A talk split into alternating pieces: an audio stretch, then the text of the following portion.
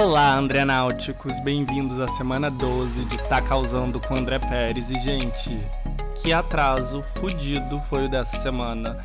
Eu quase não coloquei o episódio no ar porque eu tô me mudando, eu tive problema com a acústica, eu tive que regravar um monte de coisa, foi bem difícil. Mas enfim, tem muita coisa para falar, não queria jogar fora esse roteiro, então aqui estou eu. Espero que dê certo essa gravação. Peço desculpas. E bom, Hoje temos filmes, hoje temos séries, hoje temos músicas. Vamos falar sobre os grandes lançamentos que Hollywood espera que vão levar as pessoas de volta para o cinema. Eu queria dizer nesse mundo pós-pandemia, mas não, infelizmente o mundo ainda não é pós-pandemia, mas em muitos lugares a vida está voltando ao normal. Além disso, na guerra das plataformas de streaming, vamos falar de uma plataforma muito familiar a todos vocês, a Netflix. E além disso, sexta-feira passada tivemos um dia muito atribulado com lançamentos de mega rap stars, de cantoras pop super premiadas, da maior diva pop nacional, de bandas importantes. E bom, quem se destacou no meio disso tudo? Vai ter isso também. Então, bora lá? Semana passada a gente teve um programa bem musical, então hoje, para mudar um pouco a vibe, vamos começar falando de cinema. Especificamente de um assunto que eu queria falar semana passada, mas eu não consegui por falta de tempo, que é o retorno dos mega blockbusters, aqueles filmes pipoca super populares, e a reabertura dos cinemas nos Estados Unidos. Porque sim, ao longo de quase todo o ano de 2020, os cinemas nos Estados Unidos e no Canadá ficaram fechados por causa da pandemia. Todos os grandes lançamentos ou foram adiados ou foram vendidos para serviços de streaming. A Warner, como vocês já estão carecas de saber, resolveu colocar toda a sua grade de 2021 na nova plataforma deles, a HBO Max, em simultâneo com a estreia dos cinemas. E agora, mesmo com a reabertura das salas, a maior parte dos grandes estúdios estão com janelas curtas entre os lançamentos, na telona e no streaming, em geral entre 17 e 45 dias. Mas isso não quer dizer que os estúdios desistiram do cinema e da esperança de retornar aos dias de gigantescas de bilheterias, pelo contrário. E nas últimas semanas existem bons sinais de que a situação pode estar voltando ao normal. A primeira estreia que excedeu as expectativas foi Godzilla vs. Kong, no começo de maio, que eu comentei aqui, e que apesar de ser disponibilizado na HBO Max, superou os 30 bilhões. Bilhões, eu falei bilhões, não, milhões, infelizmente, para Warner, não foi bilhões, gente. No seu final de semana inicial, que coincidiu com a reabertura dos cinemas em Nova York na Califórnia as duas principais metrópoles dos Estados Unidos. E depois disso, vários filmes tiveram bilheterias decentes, nada espetacular, mas satisfatórios o suficiente, como Mortal Kombat, que também estreou junto na HBO Max, ou o novo filme da franquia Jogos Mortais, Spiral. Mas a esperança é que a situação começasse a mudar de vez no último final de semana de maio, que iria emendar com o feriadão do Memorial Day. Por isso, dois grandes estúdios posicionaram estreias grandiosas para atrair multidões para as salas. Para começo de conversa, teve a Disney, com o seu primeiro grande lançamento do cinema pós-pandemia, o já mencionado Cruella, com a Emma Watson no papel título. Gente, desculpa, eu tô cansado. Não é Emma Watson, é Emma Stone no papel título. E a Emma Thompson como antagonista. No caso, não foi uma estreia exclusiva para o cinema, já que o filme também foi disponibilizado por um custo adicional para os assinantes do Disney Plus, uma tática que a Disney tem usado com vários dos seus lançamentos. Mas mesmo assim, o filme teve dignos 26 milhões de dólares ao longo do feriado de quatro dias. E os resultados na Disney Plus não são divulgados, mas o lucro total deve ter sido satisfatório o suficiente porque no final de semana de estreia, o estúdio já tinha confirmado uma continuação. Mas a grande aposta era mesmo da Paramount, o filme de suspense A Quiet Place Part 2. E A Quiet Place, ou Um Lugar Silencioso, é um filme de suspense lançado em 2018 que se passa em um mundo pós-apocalíptico onde todo mundo tem que fazer total silêncio para se proteger de monstros invisíveis com uma audição excepcional.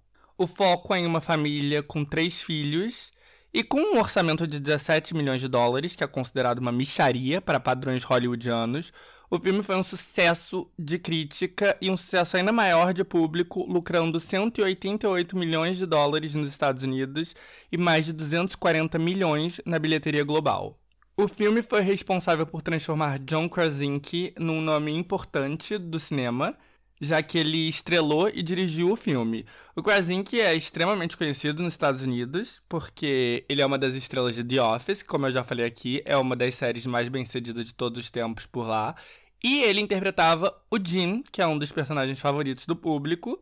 E a transformação dele, do Jim, que é um personagem charmosinho, mas com cara de normal, em um galã meio barbudo e forte, com corpo atlético, que é como ele aparece no filme, deu muito o que falar.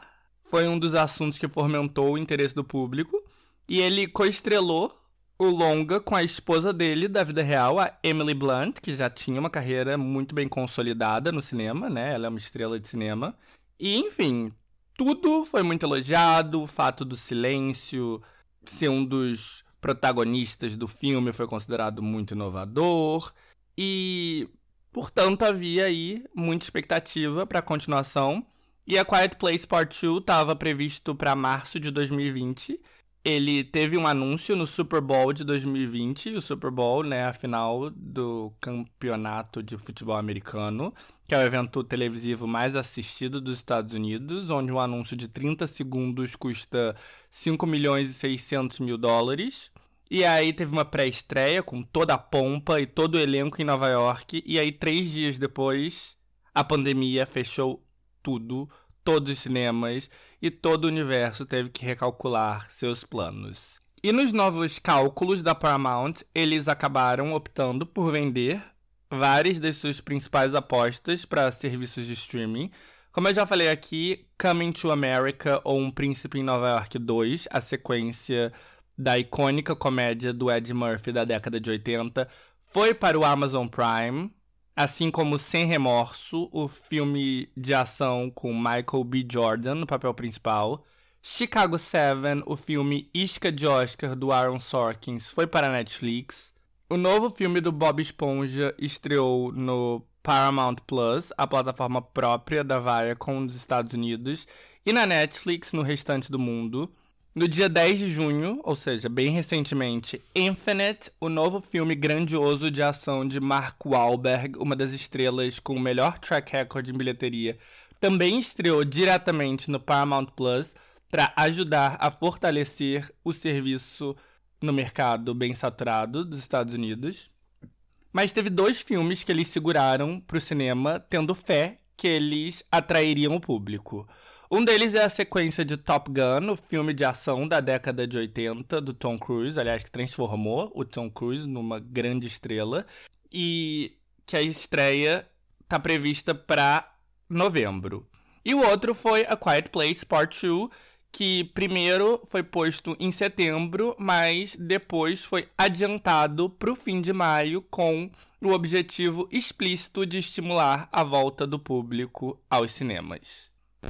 E bom, a expectativa pela sequência, que ia ter foco na Emily Blunt e Krasinski em um papel muito reduzido, era enorme. Uma pesquisa do Fandango, o principal site de vendas de ingressos dos Estados Unidos, revelou que A Quiet Place Part 2 era o filme mais esperado pelo público dentre os lançamentos de verão de 2021, superando até o interesse nos filmes da Marvel. Com tudo isso em vista, nenhuma surpresa que o final de semana de estreia do filme tenha sido um enorme sucesso, lucrando 58,5 milhões de dólares ao longo do feriadão. Foi a melhor estreia desde Sonic the Hedgehog, o último filme que lucrou mais de 50 milhões nos primeiros dias, lá em fevereiro de 2020, logo antes do Covid fechar todos os cinemas. Sonic, aliás, também era um filme da Paramount.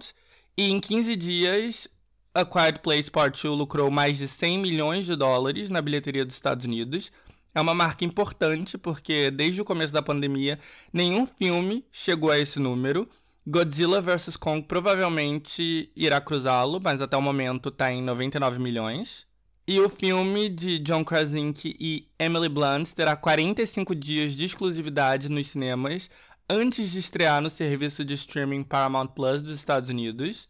Aliás, claro que isso também deu um certo bafafá nos bastidores, porque a compensação da Emily Blunt, do John Krasinski e dos produtores do filme, que inclui o Michael Bay, estava ligado a uma porcentagem da bilheteria. E até ano passado, a janela de exclusividade nos cinemas era de 90 dias, o que obviamente significava 90 dias de bilheteria. E, ao diminuir isso para 45, os atores alegavam que a Paramount estava afetando o dinheiro combinado para eles em uma porcentagem alta, porque né, metade do tempo. E eles queriam uma indenização. Eu não sei exatamente como foi resolvido, mas como é do interesse do estúdio manter a franquia viva, não tenho dúvidas que todos chegaram a um acordo. E nos Estados Unidos a vida está voltando ao normal, com mais da metade da população vacinada e a maior parte dos cinemas abertos. Mesmo assim, existe hesitação para retomar certos hábitos, com 40% da população dizendo ainda não estar preparada para voltar para as salas de cinema. E, na real, muita gente nunca vai voltar, né? Ver filme em casa, nos serviços de streaming, é um hábito cada vez maior, com custo-benefício melhor, com uma janela de tempo entre as estreias menor, melhor, maior, menor. O que rimou. Mas enfim. Já na China, um país que retornou à normalidade há muito tempo, já faz mais de um ano, a reticência é bem menor.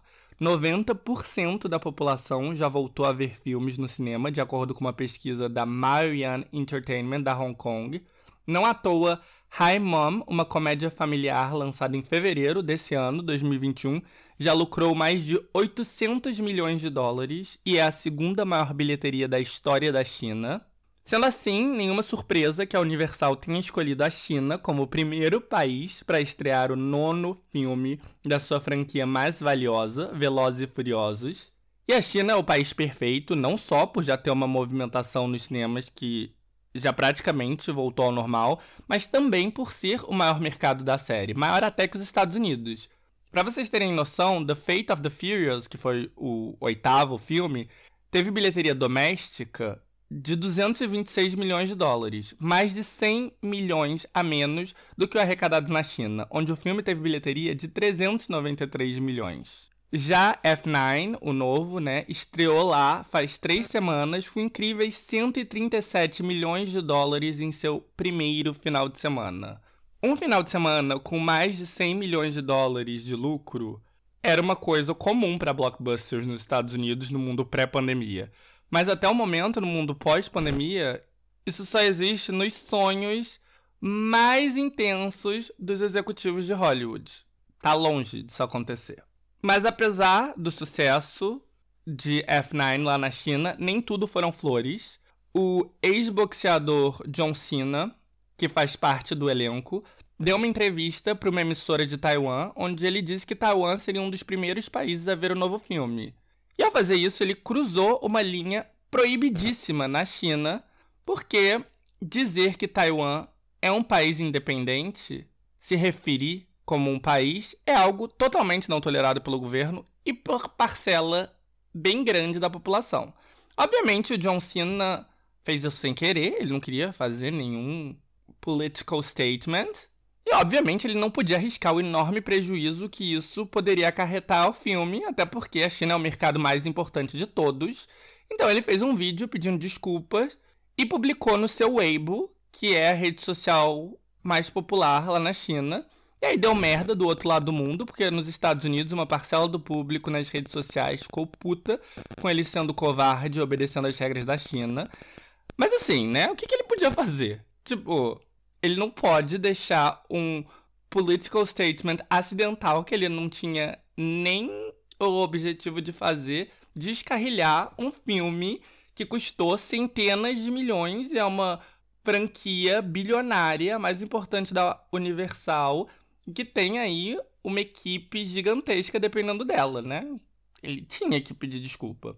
E assim, o próprio governo dos Estados Unidos segue as regras da China, porque nenhum país que quer fazer negócios com a China pode reconhecer Taiwan como um país independente. Então, apesar de que no Ocidente nós aprendemos na escola que Taiwan é um país, nenhum dos nossos governos o reconhece como tal. Então, enfim, como sempre, é fácil dizer que o John Cena foi covarde, que foi isso, que foi aquilo, mas o problema aí é muito maior que ele.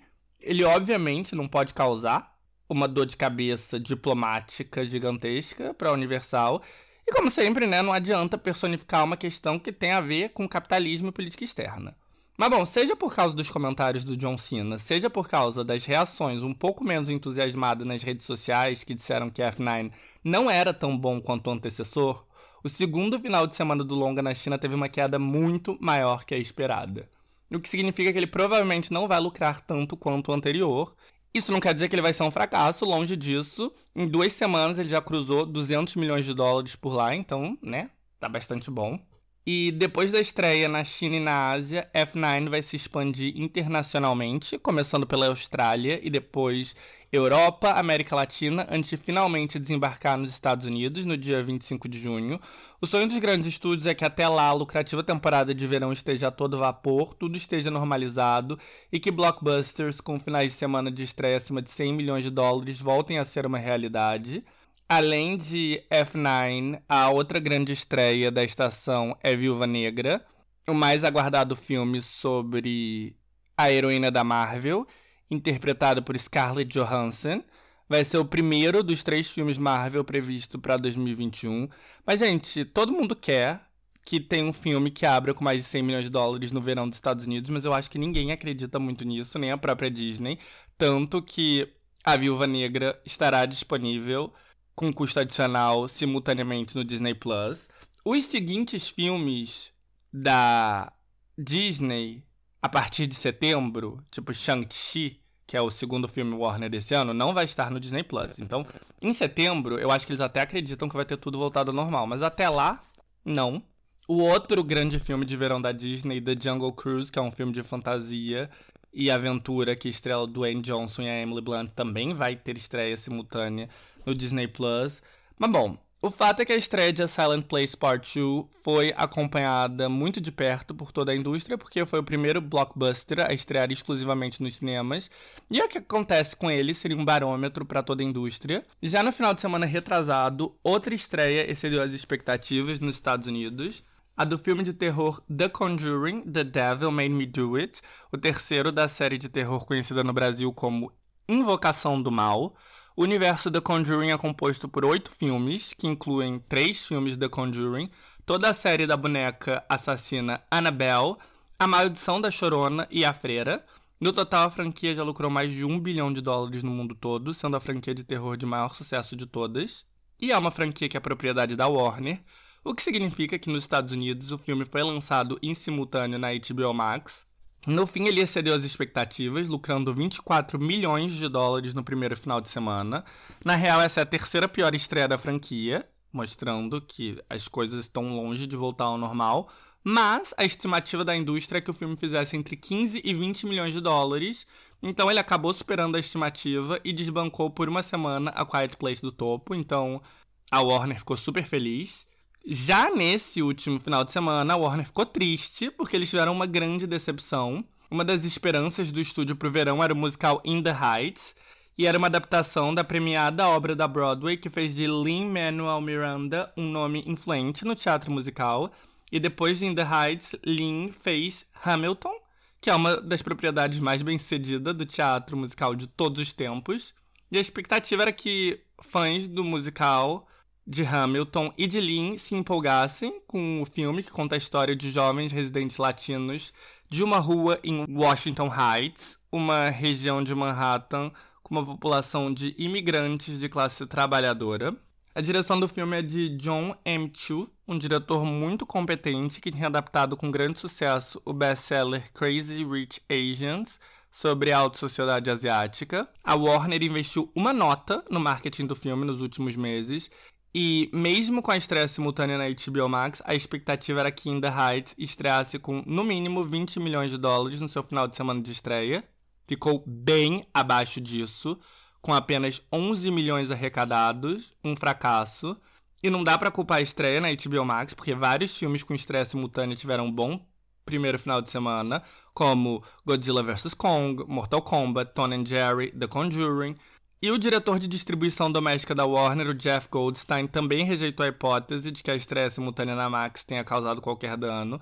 No domingo, ele afirmou que a reação no serviço reflete a reação nas bilheterias, ou seja, In The Heights também deve ter decepcionado em streaming. E nos lançamentos da semana, talvez da semana passada, não sei, ou da antes retrasada, eu comentei que o filme de suspense novo da Angelina Jolie com a Warner, Those Who Wish Me Dead, foi um fracasso na bilheteria, mas poderia ter ido bem na Max, mas acho que o Jeff acaba de confirmar que não foi o caso também.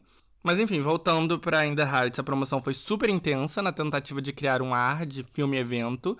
Além de muito dinheiro gasto em spots televisivos, teve screening para influencers, vídeos de celebridades como Ariana Grande, Oprah, Reese Witherspoon e Hugh Jackman elogiando o filme, screenings no Tribeca Film Festival e no Los Angeles International Latino Film Festival. A Warner esperava que, tal como Crazy Rich Asians, a representatividade fosse um grande chamariz de público, já que a maior parte do elenco eram atores desconhecidos, e esperava-se que o enorme interesse em Lin-Manuel Miranda e em Hamilton fizesse com que o público fosse atraído para o cinema. Mas no fim não rolou, até porque In The Heights não é Hamilton em termos de reconhecimento público e de valor de propriedade intelectual. E isso já ficou claro, inclusive durante a trajetória do musical na Broadway. Ele foi elogiado pela crítica, ele ganhou prêmios, ele agradou fãs de musicais e fez de Lin-Manuel Miranda um nome conhecido. Mas a bilheteria não foi nada de excepcional, diferente do projeto seguinte, de Lin, que quebrou recorde atrás de recorde. Já a versão cinematográfica também foi muito elogiada pela crítica e tem um 96% de aprovação, de acordo com o Rotten Tomatoes, mas nas redes sociais as críticas pela falta de representatividade afro-latina viralizaram, até porque uma parcela grande de Washington Heights e de Manhattan, de maneira geral, é negra. Além de tudo isso, Verão não costuma ser um período bom para musicais. Os sucessos do gênero nos últimos anos, tipo The Greatest Showman e La La Land, estrearam no fim do ano, e só Mamma Mia foi uma exceção, obtendo bons números durante o verão. Mas havia esperança que In The Heights, com sua vibe tropical Puerto Rico, fosse uma opção boa para os dias quentes. E, aliás, os próximos meses vão ser essenciais, porque o período entre maio e agosto, que inclui as férias de verão e vários feriados importantes, costuma ser responsável por 40% da receita anual da indústria estadunidense. De qualquer maneira, até o fim do verão, os serviços de streaming seguirão tendo um papel essencial. Todos os filmes de 2021 da Warner serão lançados em simultâneo na HBO Max, o que inclui futuros lançamentos importantes do verão, como o novo Space Jam com LeBron James e Suicide Squad, o filme dos vilões da DC. Já a Disney, como eu disse, também lançará suas apostas de verão para assinantes do Disney Plus dispostos a pagar um valor adicional de cerca de 30 dólares. E o fato é que depois de dois anos quase sem ir ao cinema, nós estamos mais dependentes que nunca de streaming. E sei lá, né? Será que a gente vai voltar aí ao cinema que nem antes? Em todo caso, a indústria segue acompanhando de perto a retomada de público às salas de cinema nos Estados Unidos e no restante do mundo. E aqui no Tá Causando, eu os manterei informados sobre todos os acontecimentos importantes nessa frente.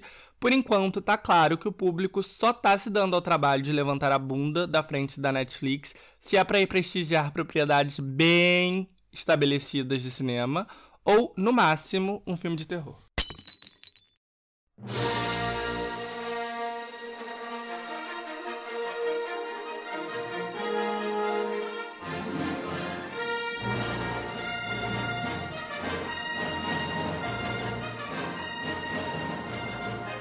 E agora é hora dela, a famigerada guerra das plataformas de streaming.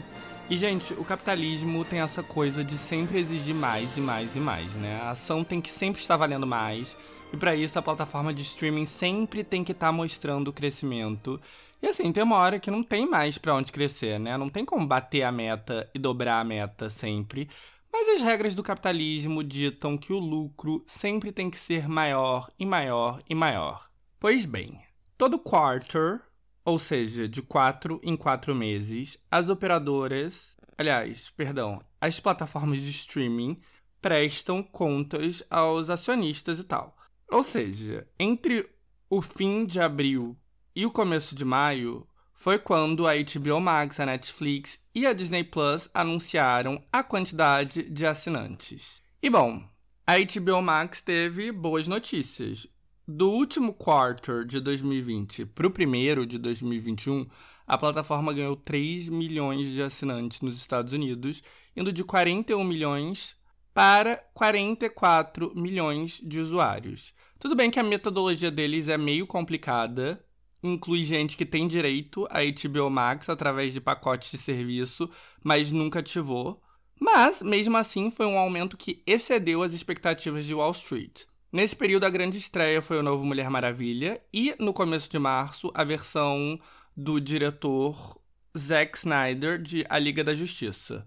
Godzilla vs. Kong, o maior filme de 2021 para a plataforma até agora, só teve uma semana contabilizada nesse quarter e o quarter seguinte, que é esse que a gente está agora, teve estreias muito, muito, muito grandiosas, tipo a reunião de Friends, vários filmes, tipo Mortal Kombat e o novo Conjuring, o sucesso da HBO, Mare of Easttown, com a Kate Winslet, e em julho, o novo Space Jam, o que significa que deve ter um crescimento ainda melhor. Enfim, resumo da ópera. Boas notícias para Warner Media, certo? Sim e não. Porque, apesar do crescimento acima do previsto, a HBO Max segue muito menor que a Disney Plus. O principal motivo disso é que a HBO Max é até sua chegada na América Latina em junho, nas próximas semanas, uma plataforma disponível apenas domesticamente. Já a Disney Plus, no primeiro quarto de 2021, já estava disponível no mundo todo e depois de apenas dois anos alcançava 100 milhões de assinantes globais, fazendo dela a segunda maior plataforma atrás apenas da Netflix. O crescimento foi estimulado pelo catálogo de filmes da Disney, incluindo estreias como o novo filme da Pixar, Soul, assim como a estreia da primeira série original multimilionária da Marvel para a plataforma WandaVision. Isso nem se compara com o que eles guardavam para o segundo quarto que a gente está agora. Mas duas séries da Marvel, Falcão e o Soldado Invernal, no universo do Capitão América, e Loki, no universo de Thor, um novo desenho de Star Wars e um monte de série original, tipo High School Musical, The Musical, The Series, que estreia a sua segunda temporada com a Olivia Rodrigo no papel principal. Impressionante, correto? Sim e não. Porque os analistas esperavam que a Disney Plus tivesse 109 milhões de assinantes no fim do primeiro quarto. E na realidade, eles tinham apenas 104 milhões. Ou seja, o crescimento estava mais lento do que o esperado.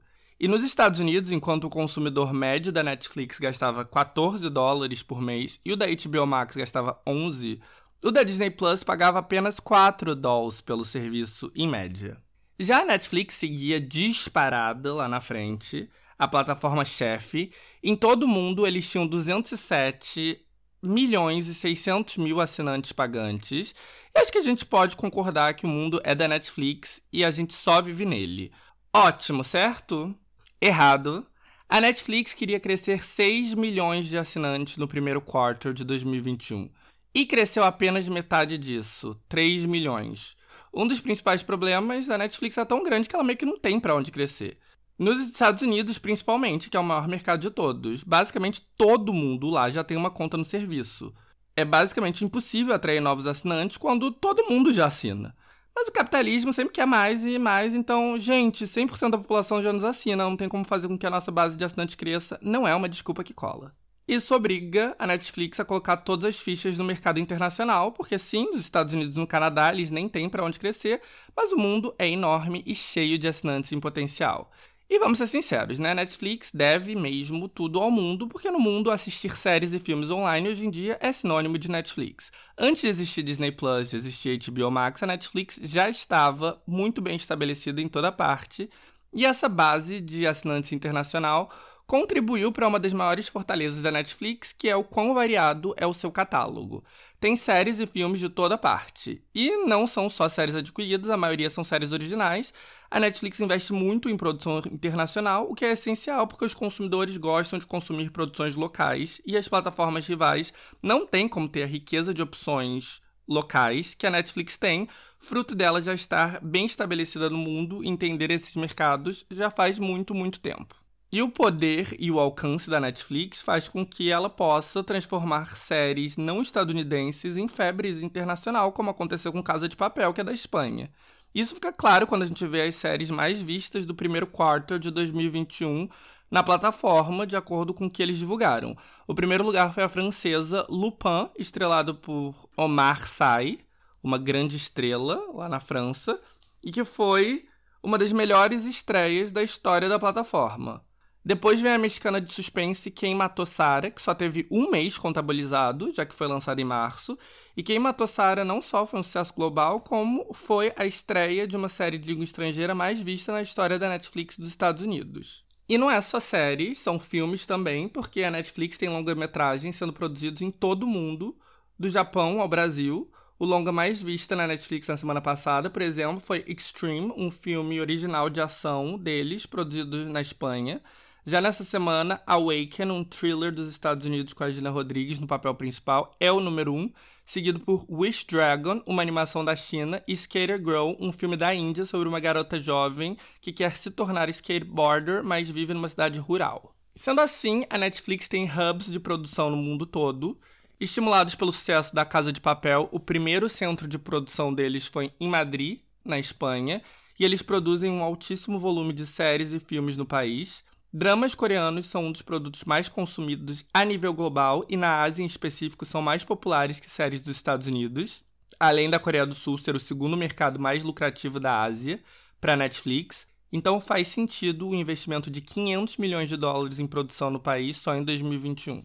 No Japão, eles investem pesado em anime, na França, um país que exige de todas as plataformas um investimento alto em conteúdo local, a Netflix também investe uma fortuna e é uma ameaça tão grande que as duas maiores emissoras de TV aberta do país, a líder TF1 e a M6, anunciaram em maio planos de se fundir, mais uma fusão impulsionada pela guerra dos streamings. Na América Latina, a Netflix está investindo uma fortuna em um thriller argentino, El Reino, que será uma série, em 2021, planeja gastar 300 milhões de dólares só em produções mexicanas. Para 2022, eles ainda vão abrir o quarto escritório na América Latina.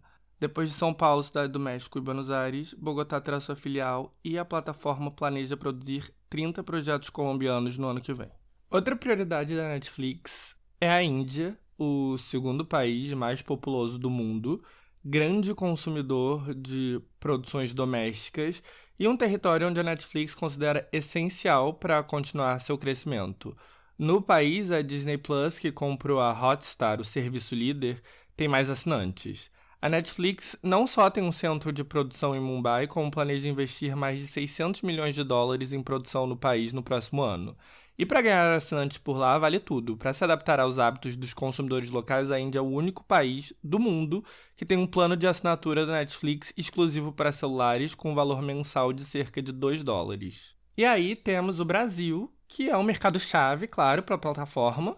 Aqui a Netflix tem como entrave a Globo, que investe pesado em produções de ficção de qualidade e conhece o mercado muito bem. A Globo agora também tem o seu próprio serviço, a Globoplay. Na Argentina e no México, os outros dois maiores mercados latino-americanos, a Netflix não tem esse tipo de rival, mas aqui tem, né? Acho que talvez por isso também que eles nunca conseguiram ter uma ficção brasileira que foi um grande fenômeno. Mas eles vão continuar investindo pesado no nosso país principalmente em filmes originais e assinando contratos com estrelas estabelecidas, como a Larissa Manoela, Maísa, Bruna Marquezine, Bruno Gagliasso, a Manu Gavassi, dentre outros mais. No total, a Netflix tem mais de 30 escritórios no mundo. Na Europa, eles estão em Paris, Londres, Madrid, Istambul, Roma, Berlim, Amsterdã, Estocolmo e Copenhague. Na Ásia, são sete escritórios no total, estando no Japão, na Coreia do Sul, em Taiwan, Índia, Singapura, Tailândia e nas Filipinas. Além dos quatro escritórios na América Latina, a Netflix ainda tem outro hub em Toronto e cinco escritórios nos Estados Unidos. Mas mesmo em países onde eles não têm escritórios, o investimento também é bem pesado. Por exemplo, eles não estão presentes fisicamente na África, mas apesar disso, eles produzem e financiam séries e filmes na região. E para alcançar a Netflix, todas as outras plataformas de streaming também estão fazendo de séries internacionais uma prioridade. A Prime, muitíssimo endinheirada, investe pesado na Índia, no Japão e no México e está aumentando exponencialmente o investimento na Itália, na Espanha, na Alemanha, na Turquia, no Reino Unido, no Brasil e em outros mercados chaves. Em terras tupiniquins, eles acabam de lançar a primeira série nacional deles, a elogiada Dom. Até 2024, a Disney planeja ter 50 séries produzidas na Europa. Em fevereiro, eles anunciaram as primeiras 10, que serão disponibilizadas tanto na Disney Plus quanto no Hub Star, de conteúdo não infantil. As primeiras produções anunciadas vão ser para o Reino Unido, França, Alemanha, Itália e Holanda. E algumas semanas mais tarde, eles anunciaram mais quatro séries britânicas, são tanto produções né, familiares para o Disney Plus, como séries mais ousadas, tanto comédias quanto policiais, de criadores de produções elogiadas, como a série policial britânica Happy Valley, a série de espião alemão Deutschland 83 e a comédia francesa Bagda Café. Então, os nomes que criaram tudo isso agora estão desenvolvendo para Disney. A Disney tem também um centro de produção na Argentina, onde emplacou sucessos globais, como a novelinha do Disney Channel Violeta, e desenvolver conteúdo inédito para Índia, Espanha, Japão, Brasil, México, Argentina e Colômbia também parece ser prioridade para o estúdio, mas eles não confirmaram nada além do plano de ter 70 séries latinas.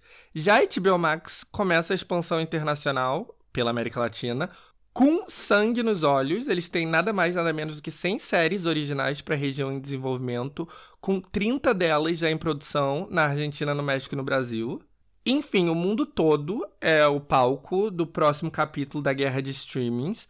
Todo mundo quer roubar mercado da Netflix, enquanto a Netflix quer proteger sua dominação e precisa continuar expandindo para bater suas metas, porque nos Estados Unidos ela basicamente não tem mais para onde crescer. E as demais plataformas precisam urgentemente dos mercados internacionais, porque sem eles é impossível bater de frente com a dominação da Netflix. E, gente, pausa, tá? Só pra dizer que eu sei que eu tô dando muita informação, mencionando muito nome e tal. E lembrando sempre que se vocês quiserem checar alguma informação em específico, um nome de algo, a referência de alguma coisa, tudo está sempre disponível no tacausando.com.br. Todo episódio tem lá um database com todos os temas. Então, caso lhes interesse, usem como referência. Às vezes a postagem não entra no ar no mesmo dia que o episódio, mas no máximo no dia seguinte está lá. Mas bom, aconteça o que acontecer, o fato é que em 2021 a Netflix é a rainha, mais bem posicionada que ela a nível global, ninguém está. E além disso, a interface da HBO Max, da Prime Video e da Disney irritam muita gente. Mas a Netflix é craque nisso, com uma acessibilidade fácil de se adaptar, que é meio que o padrão para todo mundo. E o desafio para a Netflix, na verdade, são três. O primeiro é manter a liderança e continuar atraindo novos assinantes. O segundo é seguir inovando em um mercado saturado. E o terceiro é seguir produzindo séries e filmes que bem o que falar achar caminhos para atrair novos assinantes e inovar em um serviço tão bem estabelecido e com uma interface tão intuitiva para os usuários é um desafio difícil, mas a Netflix está sempre testando coisas. Na França, por exemplo, eles estrearam o Netflix Direct em novembro do ano passado, uma opção dentro da plataforma que te permite assistir programas como se você estivesse assistindo um canal de TV tradicional, ou seja, seguindo toda uma grade pré-planejada. Já em abril, eles lançaram o Play Something em alguns mercados do mundo, que funciona como uma espécie de shuffle. Quando você não sabe o que assistir, você escolhe essa opção e ela vai escolher algo aleatório para você, só que não é aleatório, claro, é baseado no que os algoritmos acham que você vai gostar. Já para atrair mais assinantes, uma solução é óbvia, proibir divisão de senhas. Inclusive a Netflix já pensou na possibilidade várias vezes, mas né, a gente sabe que se eles tentarem qualquer coisa radical nesse sentido, o backlash vai ser enorme, porque não deve ter uma pessoa no mundo que não divide a senha da Netflix. Eles já limitaram a quantidade de telas simultâneas que um usuário pode ter e coisas assim, mas se eles fizerem qualquer coisa além disso, uma revolta geral é certa, inclusive da minha parte, então fiquem atentos, Netflix. Mas o jeito é se adaptar a cada mercado, fazendo preços diferentes, e como no caso da Índia, com o pacote de 2 dólares apenas para acesso no celular, oferecendo pacotes que fazem sentido para cada país, além, óbvio, de fazer conteúdos que interessem as pessoas. Explorando o mundo, a Netflix sabe que tem muito que interessa o público. Casa de Papel mostrou que a Espanha tem tanta capacidade de produzir um fenômeno mundial quanto os Estados Unidos. O resto da Europa é craque em produzir programas policiais e de mistério, cada um com seu jeito próprio. Tem as séries escandinavas, com aquele ar Scandinavian noir que influenciou tudo que veio depois. As elogiadas séries britânicas como Dr. Foster e Happy Valley, que são original da BBC, são fortes na Netflix dos Estados Unidos. Tem séries alemãs ousadas, como Dark, que foram um acerto original. Até Luxemburgo entrou na onda, um país mínimo, com uma população de imigrantes, a língua local está quase considerada em extinção. Aliás, eu não sei nem se está quase, eu acho que está considerada em extinção pelo Unesco. Mas a Netflix se aliou a uma emissora local para produzir uma série policial em luxemburguês, Capitane, que não só foi um fenômeno no país minúsculo de 600 mil pessoas, como também virou uma opção popular no catálogo da companhia. Tem os dramas coreanos, um filão que a Netflix já dominou, com licensing deals com várias das maiores produtoras locais. Os dramas coreanos são populares no mundo todo, mas especialmente na Ásia, onde eles dominam a lista dos mais vistos da plataforma. Na Coreia do Sul, que é o segundo mercado mais lucrativo para Netflix na região, todo o top 10 são de dramas locais. No Japão, o maior e mais rico mercado, o top 10 no momento não tem nenhuma série dos Estados Unidos, mas tem quatro da Coreia. E falando em Japão, o Japão é a terra dos animes, não à toa, além dos quatro dramas coreanos, as outras seis posições dos mais vistos no país são todos animes que realmente são consumidos intensamente pelo público local de todas as idades, mas, de novo, no mundo todo existe um público gigantesco para anime. Não à toa, além de licenciar vários dos maiores hits, a Netflix tem um estúdio de animação no Japão para produzir seus próprios sucessos. No momento, ele ainda não conseguiu uma propriedade própria do Japão, mas os títulos licenciados são importantíssimos para o catálogo. Ainda na Ásia, Índia é o mercado mais populoso de todos que a Netflix está presente, já que na China a plataforma gringa não pode entrar. E a Índia, óbvio, é um país que ama conteúdo próprio, com Bollywood sendo uma força como nenhuma outra. E, portanto, a Índia é outra terra fértil para a Netflix explorar, até porque a Prime o serviço local Hotstar, que foi comprado pela Disney, tem obtido mais sucesso com produção indiana que eles, então eles têm que correr atrás do prejuízo. E falando de terra fértil, que a Netflix ainda não tirou o maior proveito, tem também as séries turcas. Séries turcas são fortíssimas no mundo todo. Se antes as novelas mexicanas reinavam na TV latina em países como Grécia e Romênia, agora elas sumiram da programação e foram substituídas pelas comédias românticas e dramas vindo do país da Eurásia. Então, fenômenos como Mil e Uma Noite e Fátima Gul foram líderes de audiência na Argentina, no Chile e na Espanha. Mas a Netflix tampouco conseguiu um hit próprio turco, apesar do apetite internacional por conteúdo vindo de lá. Já na América Latina, novelas são fortíssimas. E a Colômbia, mais qualquer outro país, soube produzir hits atemporais. Betty a Feia, que está no catálogo latino do Netflix, é tipo um Friends, uma novela que as pessoas assistem on repeat e está sempre entre os mais vistos. Outras novelas colombianas, como Pasión de Gavilanes e Escobar, O Patrão do Mal, sobre a história de Pablo Escobar, produzido alguns anos antes de Narcos, também são fortíssimas e todas estão disponíveis na América Latina e estão sempre no top 10 dos mais vistos. Por exemplo, hoje, se eu olhar aqui, tanto Escobar quanto Passion de Gavilanes estão entre os mais vistos na Argentina. Escobar, Passion e Betty a Feia estão no top 10 do Chile. Betty basicamente nunca saiu do top 10 do México, desde que o top 10 público foi introduzido, faz quase dois anos. E bom, não preciso nem falar da Colômbia, né? Volta e meia, Betty a Feia, ou Passion de Gavilanes, está em primeiro lugar lá. E eu tô falando da original, tá? De 1999. Não as versões dos Estados Unidos, como Ugly Betty, ou a versão mais nova pro público latino, Betty em Nova York. Mas não é só de clássicos colombianos que a Netflix vive, já que a plataforma fez um acordo com o canal hispânico estadunidense Telemundo para hospedar as novelas da emissora.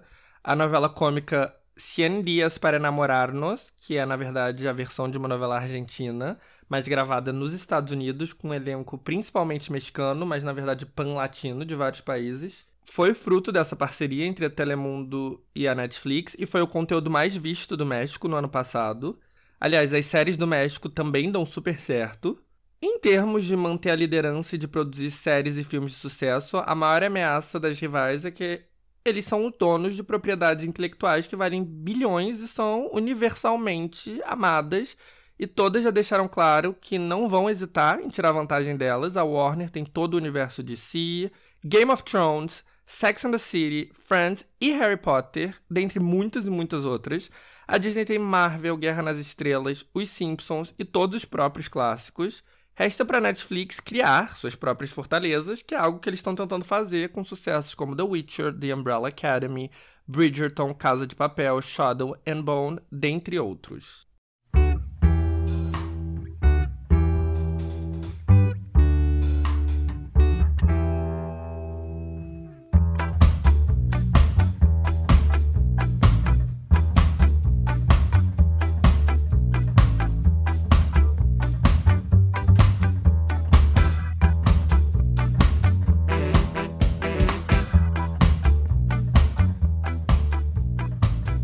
Falando em criar franquias próprias, a Netflix experimentou doses altíssimas de fracasso e sucesso nas últimas semanas. Como eu comentei aqui na semana passada, eles compraram a Miller World faz alguns anos, a empresa de comics do amado quadrinista Mark Miller, na esperança de tirar mais proveito do muito valioso mercado de adaptações de HQ. Porém, o primeiro projeto que saiu do forno, a adaptação de Jupiter's Legacy, não agradou. Em termos de resposta do público, a série até que foi bem no ranking da Netflix, apesar das críticas negativas. Mas mesmo assim, a plataforma resolveu cancelar a série, que com certeza acabará dando prejuízo, porque custou 200 milhões de dólares para apenas oito episódios. Vamos ver se eles vão aprender com os erros nas outras várias adaptações dos cómics de Mark Miller atualmente em produção. Por outro lado, teve Sweet Tooth, que sim, também foi adaptado de um HQ, e as aventuras de um garoto de 10 anos que é meio humano, meio animal em um mundo distópico em busca dos segredos sobre sua origem Teve críticas positivas e parece estar agradando bastante os espectadores também, gerando muito burburinho positivo e se mantendo como a série mais vista do aplicativo por duas semanas consecutivas. A série provavelmente vai se juntar a Shadow and Bone como um sucesso recente de fantasia do serviço, e é uma franquia que pode explorar muitos filões e potencial, não só os muitíssimos lucrativos espaços de propriedades de fantasia e baseados em comic, mas também como uma série familiar aos moldes de Stranger Things, um dos maiores fenômenos da Netflix. E falando em comic, a Netflix agora tá com uma parceria com o Zack Snyder, um mega diretor que fez seu nome adaptando quadrinhos para as telonas. Depois de dirigir com sucesso 300 e Watchmen, a Warner deu a ele a responsabilidade de gerenciar o universo de filmes da DC, e aí ele virou um nome que causa polarização. Uma parte do público acha que ele é um cara que nunca conseguiu elevar as propriedades da DC no cinema ao mesmo nível que as da Marvel, mesmo elas sendo mais conhecidas a priori, e que apesar de inúmeras frustrações, ele seguiu tendo carta branca para fazer o que ele bem entendesse, ou seja, ele é um exemplo da mediocridade sendo recompensada. Portanto, ele é odiado. Uma outra parcela, porém, acha ele um gênio incompreendido, o defende com unhas e dentes e consome todo o seu material. Foi por causa da pressão desse grupo, por exemplo, que a HBO Max lançou a versão de 4 horas que ele dirigiu de A Liga da Justiça. A versão que foi para o cinema e teve um resultado bem abaixo das expectativas e uma duração normal foi editada e dirigida pelo agora desgraçado Joss Whedon, que naquela época vinha da Marvel, onde tinha feito com grande sucesso o primeiro Os Vingadores. Mas enfim, na Netflix o Snyder foi responsável pelo filme de zumbis Army of the Dead, que dividiu opiniões, mas que foi bastante assistido e que servirá como começo de uma franquia que incluirá um filme spin-off já gravado na Alemanha, em alemão, e um anime. Snyder ainda será responsável por outro anime estadunidense, Twilight of the Gods, baseado na mitologia nórdica. Aliás, animes estadunidenses são todo um gênero que está bem forte e que se fortaleceu com o sucesso de Castlevania, um desenho inspirado em um videogame japonês sobre a luta de um caçador de monstros e seu exército contra demônios que controlam o país. Ao longo de quatro temporadas na Netflix, a série cultivou um público fiel e chegou ao fim esse ano, mas claro, qualquer propriedade tem que ser aproveitada ao máximo, então a Netflix já anunciou um spin-off no mesmo universo, mas que terá a Revolução Francesa como plano de fundo. E o encontro entre anime ocidental e propriedade mega consolidada se dá em outro anúncio feito na última semana.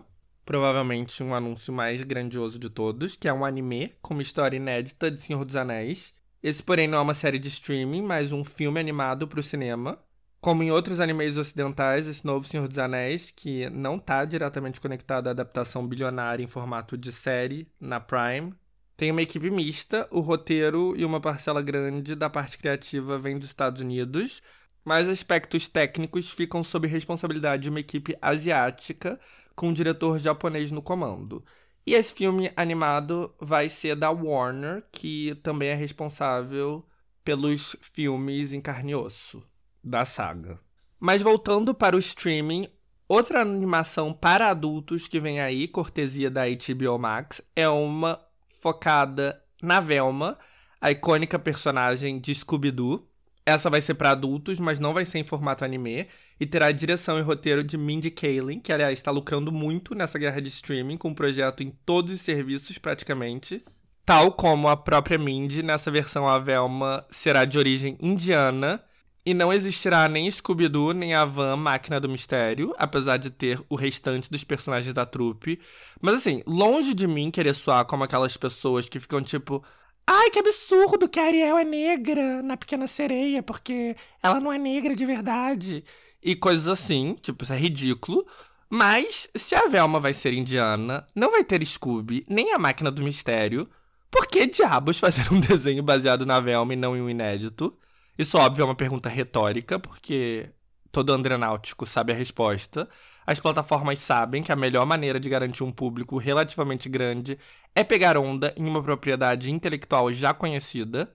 E voltando para Netflix e sua tentativa de criar suas próprias propriedades intelectuais para competir com os grandes estúdios, Bridgerton, o fenômeno da Shonda Rhimes, já anunciou um spin-off focado na rainha Charlotte. Já The Witcher, a série de fantasia com orçamento gigantesco e Henry Cavill como estrela, também tem spin-offs anunciados. Dentre os filmes, os maiores sucessos são as comédias românticas adolescentes para todos os garotos que já amei e A Barraca do Beijo. O primeiro já teve dois filmes e está com uma série spin-off focado na irmã mais nova em desenvolvimento. Já o segundo está com o terceiro filme por sair. Outro grande sucesso da plataforma, o filme distópico Bird Box, que estrelou Sandra Bullock, também terá um filme spin-off, mas que será gravado na Espanha em espanhol. Pouco se sabe sobre a trama, mas expandir propriedades próprias em mercados internacionais é outra tática da Netflix. Além do Bird Box spin-off espanhol e o Army of the Dead spin-off alemão, eles ainda estão produzindo uma versão coreana de Casa de Papel. Gente, eu tô com calor e estou perdidíssimo. Produção do que a gente vai falar agora, cancelados da semana, eu acho que estamos sem tempo para isso, né? E teve cancelado essa semana Além do Bolsonaro, obviamente, que tá perpetuamente cancelado. Na real, com certeza deve ter tido algum cancelado, sempre tem, tá aí. Um filão que nunca decepciona, mas acho que não teve nada de interessante, nada que vale a pena mencionar. Então, vamos direto para os personagens da semana. E os personagens da semana vai ser a porção musical desse pod. Mas antes eu queria começar destacando quem realmente foi a estrela da última semana, que foi esse menino. Aqui quem fala é ela, a Pathfinder. Tá passada? Esse menino, no caso, é como ele se identifica mesmo. E ele é um roteirista e humorista que viralizou de um dia para o outro, fazendo vídeos parodiando e interpretando a tonelada de e-mails ignorados que a Pfizer, tá passada? Mandou pro presidente oferecendo a vacina. Saiba que ainda é do nosso interesse fazer o Brasil de vitrine para a imunização, tal qual a abertura da novela belíssima. O brasileiro performando, imunizado e Caetano ao fundo, vitrine para o mundo. Enfim, gente, não tem muito mistério. O vídeo tem muitos momentos perfeitos pra gente ficar quoting Vai responder não, puta! E todo mundo amou, virou sticker, virou todo tipo de meme. E em uma semana, esse menino ganhou mais de 600 mil seguidores.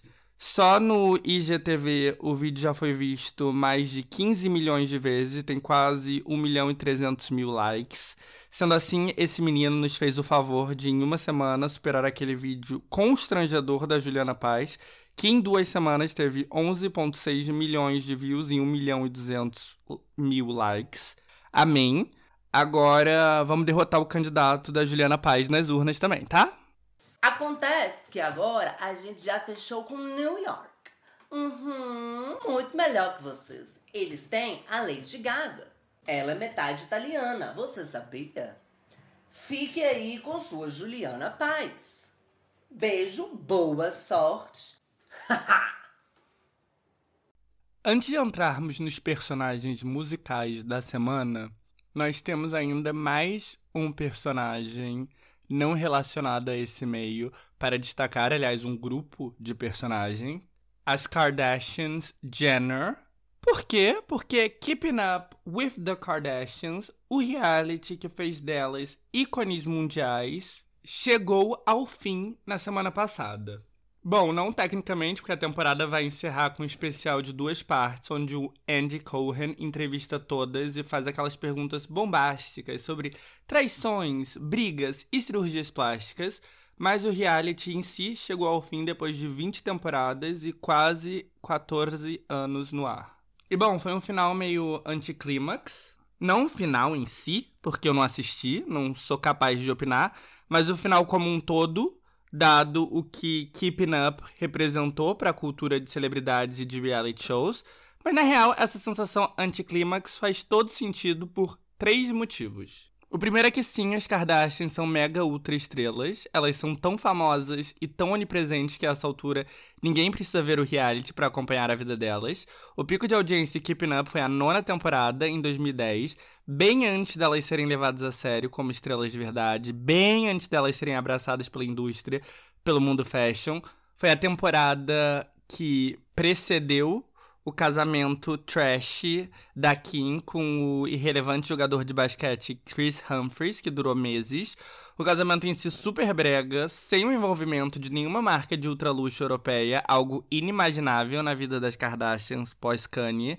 Ganhou um especial que foi o pico da Kardashian mania nos Estados Unidos, com 10 milhões de espectadores. Muito pouco tempo depois disso, a Kim casou com Kanye eles foram abraçados pelas maiores fashion houses europeias do mundo. A Kendall Jenner, uma das filhas mais novas, virou uma top model internacional. A Kylie, a mais nova, colocou colágeno nos lábios e apareceu com um corpo voluptuoso, se transformando na maior influencer do Instagram e lançando uma marca de cosméticos que virou uma mina de ouro. E bom, a marca Kardashian atingiu um valor nunca antes imaginado mas a popularidade delas dentro dos Estados Unidos e a audiência do programa em si meio que caiu desde então.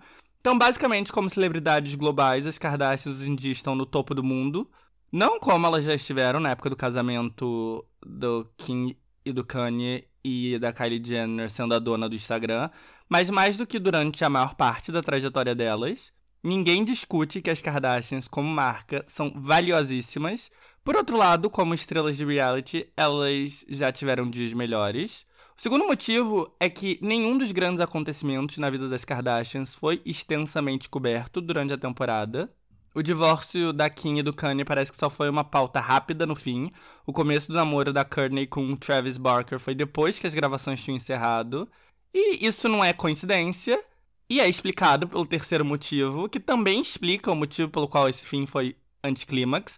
Porque não é um fim de verdade. Sim, o contrato das Kardashians com I acabou e Keeping Up with the Kardashians chegou ao fim, mas elas já assinaram um novo contrato com a Disney e em breve um novo reality show nos mesmos moldes, estrelando elas, vai estar disponível no Hulu nos Estados Unidos e no Star no resto do mundo.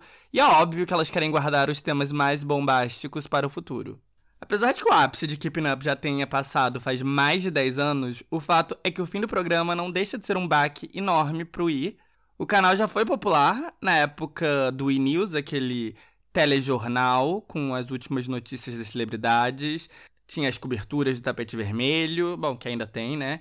E tinha muitos reality shows, como aquele sobre as namoradas do Hugh Hefner, que viviam na mansão Playboy.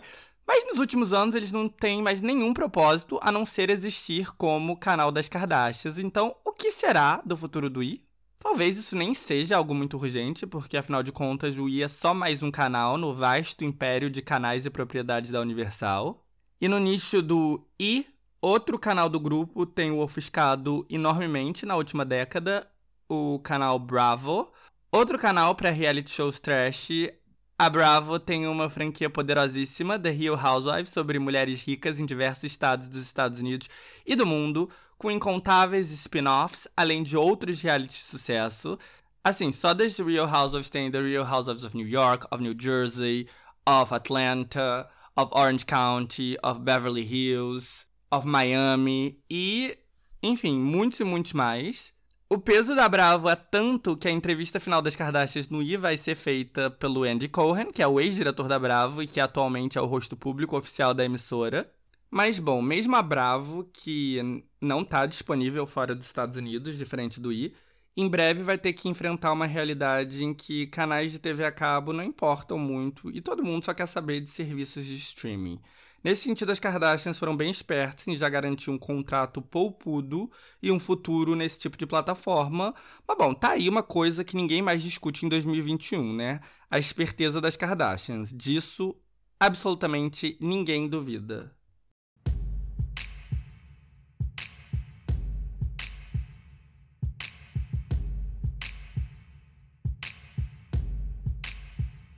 I've never seen a diamond in the flesh. I cut my teeth on wedding rings in the movies, and I'm not proud of my address. In a torn up town, no postcode envy, but every song's like gold teeth, gray goose dripping in the bathroom, bloodstains, ball gowns, trash in the hotel room. We don't care. We're driving Cadillacs in our dreams. But everybody's like crystal, Maybach, diamonds on your timepiece, jet planes, islands, tigers on a gold leash. We don't care.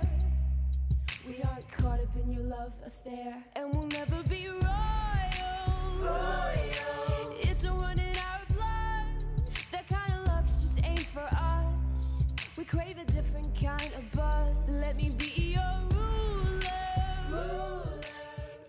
Foi com essa música potente em que ela rejeita todo tipo de ostentação à la Kardashian e diz que nunca será royal, que a nossa próxima personagem da semana, Lorde, uma neozelandesa que então, lá em 2013, tinha 17 anos, estourou no mundo todo. A música foi uma sensação global, atingindo o topo no mundo todo e fazendo dela uma das maiores artistas. O primeiro álbum dela, Pure Heroine, lançado em setembro de 2013, foi aclamado universalmente. Se na década de 90 a imagem de uma artista de verdade, que refletia a vida das jovens, eram artistas acústicas com violão e que escreviam pop raivoso e confessional como Alanis Morissette, Jill e Fiona Apple, nos 2010, esse espaço foi ocupado pela Lorde e pela Lana Del Rey, artistas jovens com grande controle sobre sua música e imagem, que escrevem suas próprias letras, mas que ao invés de violão têm músicas com uma vibe melancólica e produções pop muito bem feitas e elaboradas. Lorde, que cresceu em uma família classe média de Auckland e que na verdade se chama Ella, nunca teve a intenção de ter uma vida de royals, muito menos ser uma pop star. Mas o sucesso do seu álbum de estreia a catapultou para uma fama muito maior do que ela sonhava possível. Em fevereiro de 2014, quando seu álbum ultrapassou um milhão de cópias vendidas nos Estados Unidos, ela virou a primeira mulher a alcançar essa marca com seu álbum de estreia desde 19 da Adele, seis anos antes. E o impacto do indie pop da Lorde foi enorme, influenciando toda uma geração de artistas. E apesar de não almejar uma vida de celebridade, a fama foi inevitável e em 2014 Lorde estava em tudo quanto é parte. Taylor Swift, bombando com o álbum 1989, a adotou como parte do seu squad, seu grupo de amigas cheias de It Girls, e as duas eram frequentemente fotografadas andando por Nova York. Ela ganhou prêmios e apareceu em todos os principais festivais do mundo e foi responsável por coordenar a trilha sonora do penúltimo filme da giga franquia Jogos Vorazes, contribuindo com a música principal do filme. Em 2016, ela foi escolhida a dedo pela família de David Bowie para fazer a homenagem póstuma a ele no Brit Awards. O Bowie era fã dela. Mas no meio de tudo isso, estava claro que Lorde não estava tão afim assim dos holofotes. Ao invés de se relocar permanentemente para os Estados Unidos, o centro da sua carreira e onde todo o dinheiro e as maiores oportunidades estavam, ela fez questão de manter sua residência oficial na Nova Zelândia, bem longe, como uma maneira, suponho, de manter o pé no chão. Em 2014, depois de encerrar a turnê do seu álbum, ela sumiu. Isso, claro, só aumentou o misticismo em torno da Lorde e havia uma enorme expectativa em torno de um novo álbum dela, mas ela só foi ressurgir quase dois anos depois com Melodrama, mais um álbum super elogiado com uma produção indie pop impecável. A produção, aliás, ficou sob responsabilidade de Jack Antonoff, que, além de Lorde, tinha virado o colaborador mais frequente da Taylor Swift e era o queridinho de todas as garotas de indie pop, tipo Lana Del Rey e St. Vincent. Mesmo tentando ser discreta, Melodrama colocou Lorde de volta no olho do furacão.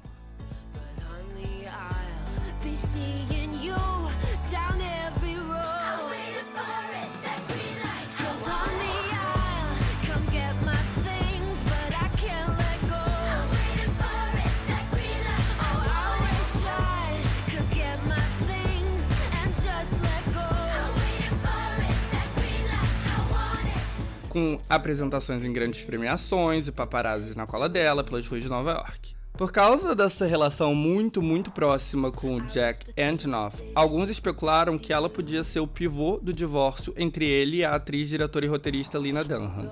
Nos Estados Unidos, ela pararia de se apresentar em ambientes intimistas e, tal qual uma man pop girl, sua turnê aconteceu em enormes arenas esportivas. Ela cantou em todos os principais programas de TV e premiações. E, de novo, ela cruzou o mundo para cantar em todos os festivais de música.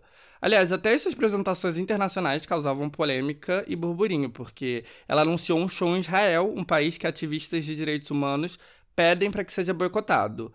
Uma ativista de esquerda judia da Nova Zelândia publicou uma carta pedindo para ela cancelar o show e Roger Waters, que apoia o movimento cultural de boicote a Israel, se juntou ao coro e a incentivou a fazer o mesmo. E a Lorde, que sempre se posicionou como uma artista de esquerda, atendeu o pedido, o que de novo trouxe backlash do outro lado. E tudo isso só fez ela ainda ser mais privativa. No começo de 2019, logo depois do Grammy, ela encerrou de vez a era e voltou para uma vida reclusa e longe dos holofotes na Nova Zelândia.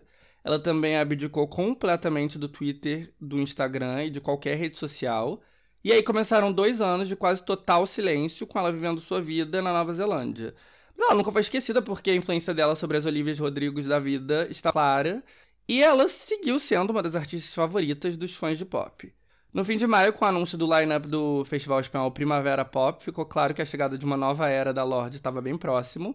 E na primeira semana de junho, a capa do single, chamado Solar Power, que mostrava Lorde no mar com um foco especial em seu traseiro, vazou nas redes sociais. A música estava originalmente prevista para o dia 20 de junho, mas foi lançada no dia 10 porque vazou. A capa do single, que tem a bunda da Lorde em destaque, gerou muitos memes e muitos, muitos comentários. Primeiro porque é uma linda bunda. Segundo, que era meio inesperado, vindo da Lorde, que costuma ser tão discreta.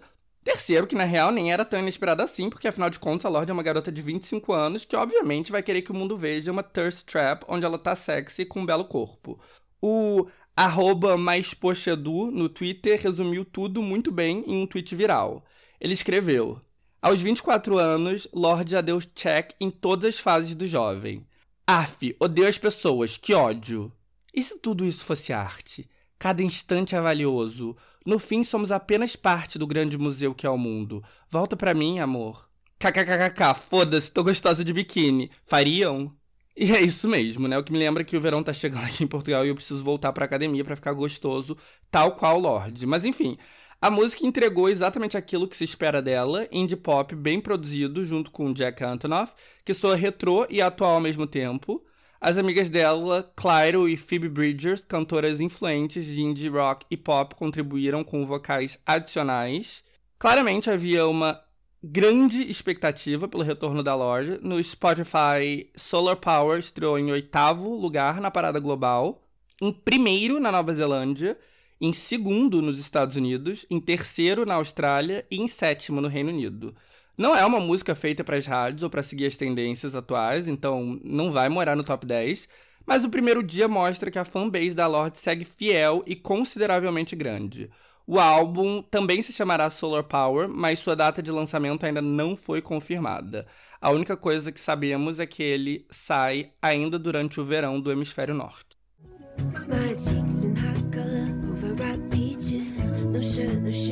My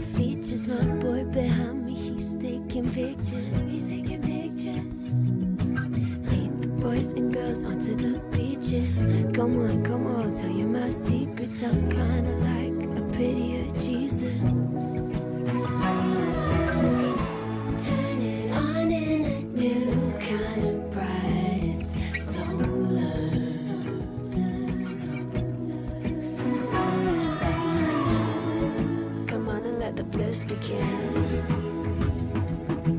Blink three times when you feel it kicking in. That's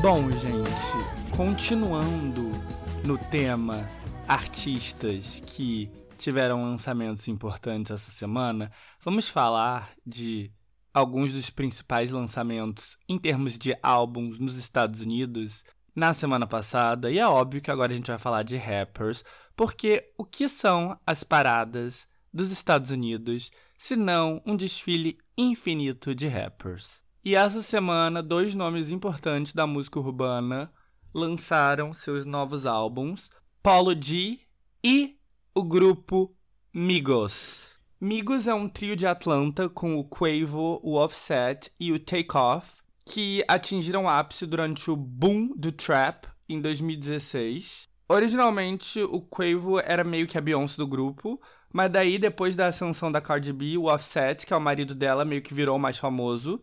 Enfim, eu não sei mas quem é a Beyoncé. Eu só sei que o Takeoff com certeza é a Michelle. E eles emergiram em 2013, quando a música deles, Versace, virou um hit na cena urbana e foi apoiada por Drake, o maior rapper de todos. Daí eles lançaram o primeiro álbum, Young Rich Nation, em 2014, algumas mixtapes de sucesso e em 2016 explodiram com Bad and Bougie. E logo depois lançaram o segundo álbum, Culture. Cooking up dope with a Uzi. My niggas are savage, ruthless. We got thudders and hundred rounds too. My bitch is bad and bullshit. Bad. Cooking up dope with a Uzi. My niggas are savage, ruthless. We got thudders and hundred rounds too. Hold phone, dropping money out of space. Kid, cut, introduce me to your wifey, and we know she.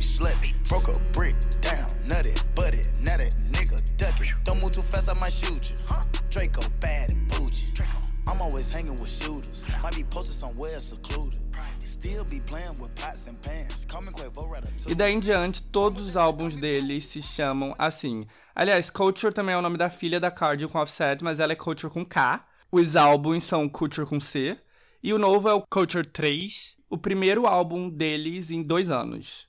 Já Apollo D é um rapper de 22 anos que estourou em 2018 no SoundCloud e assinou com uma grande gravadora. Desde então ele lançou três álbuns e eu comentei já aqui, acho que no terceiro episódio desse podcast, um dos maiores hits dele, Pop Out, teve o beat produzido por um fã de rap de 20 e poucos anos lá do interior de São Paulo, que enviou para ele e ele curtiu.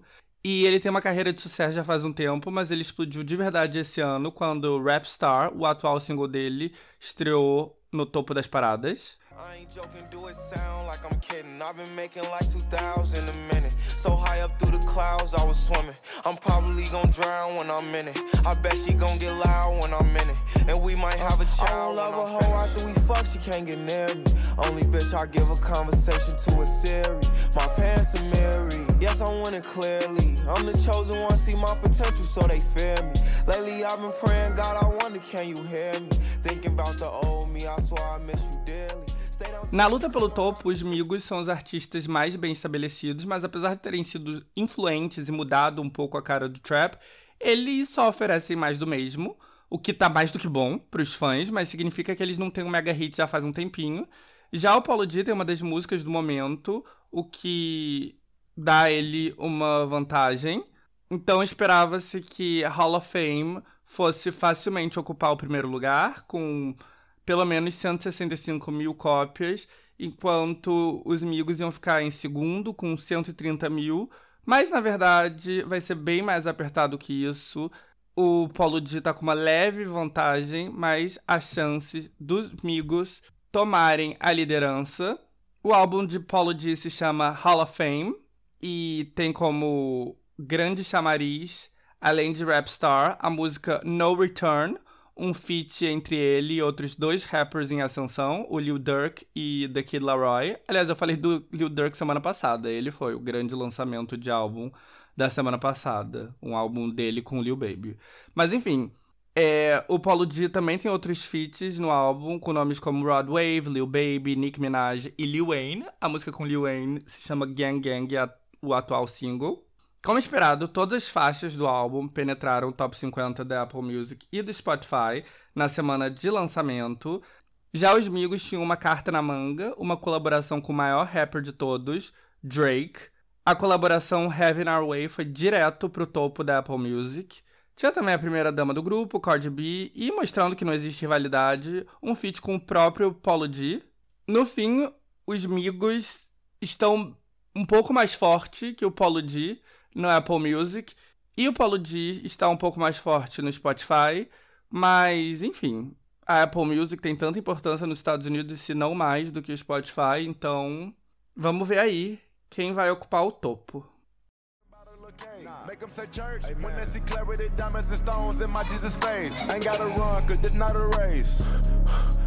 Go! Load up the Drake. What else are they gonna play? Fuck. It's high and niggas won't take it. Ayy, I'm having my way. Having it. Set out here having his way. Set. Quay out here having his way. Quay. And like the third me go out. Take. Take off. Dentre os álbuns, a luta é entre rappers homens, mas dentre os lançamentos de música, além da Lorde, as duas grandes estreias vieram de rappers mulheres. E desde a década de 90 não tínhamos tantas mulheres fazendo sucesso no rap de maneira simultânea. Mas enquanto nos 90 essas mulheres não tinham o orçamento de marketing das garotas do pop e ficavam mais restringidas aos Estados Unidos, a nova geração de mulheres do rap tem muito mais força graças à realidade criada pelo streaming. Depois de Nicki Minaj demorou anos para surgir outra rapstar mulher mega popular, a Cardi B, mas nos últimos dois anos, outras duas apareceram, a Megan Thee Stallion e a Doja Cat. E as duas lançaram seus novos singles na sexta-feira passada. A Megan tem 26 anos e é do Texas. Com seu flow impressionante, ela viralizou no YouTube e no SoundCloud em 2017, e no ano seguinte ela já tinha sido contratada por uma gravadora e uma empresa de gerenciamento de rappers. No começo de 2019, ela teve seu primeiro hit com Big Ol' Freak, que emplacou na Apple Music e entrou no top 100 da Billboard.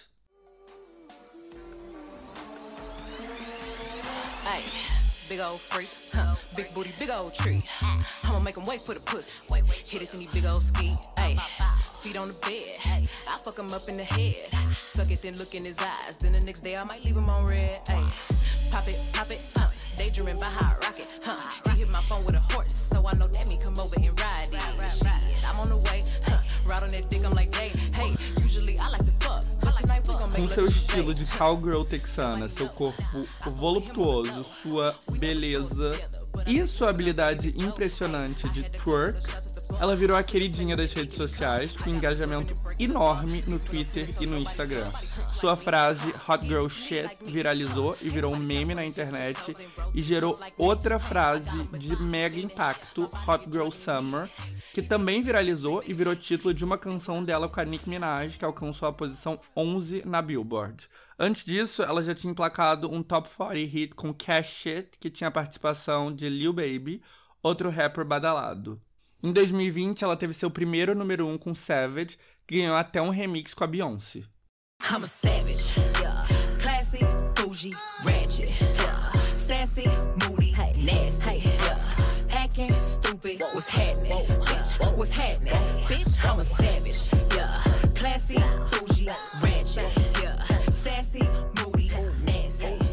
E a vida pessoal da Megan também chamou atenção quando, uh, em meados de 2020, eu acho, ela levou um tiro no pé de outro rapper famoso, o Tory Lanez. Ela fez da experiência uma oportunidade para falar sobre violência contra a mulher, principalmente contra a mulher preta, fazendo um op-ed, uma coluna de opinião, para o New York Times. Depois ela apareceu no grande retorno da Cardi B, a música WAP, ou Wet Ass Pussy, que foi um gigantesco sucesso e número um. Em novembro ela lançou seu primeiro álbum, Good News, que deu origem a hits como Body.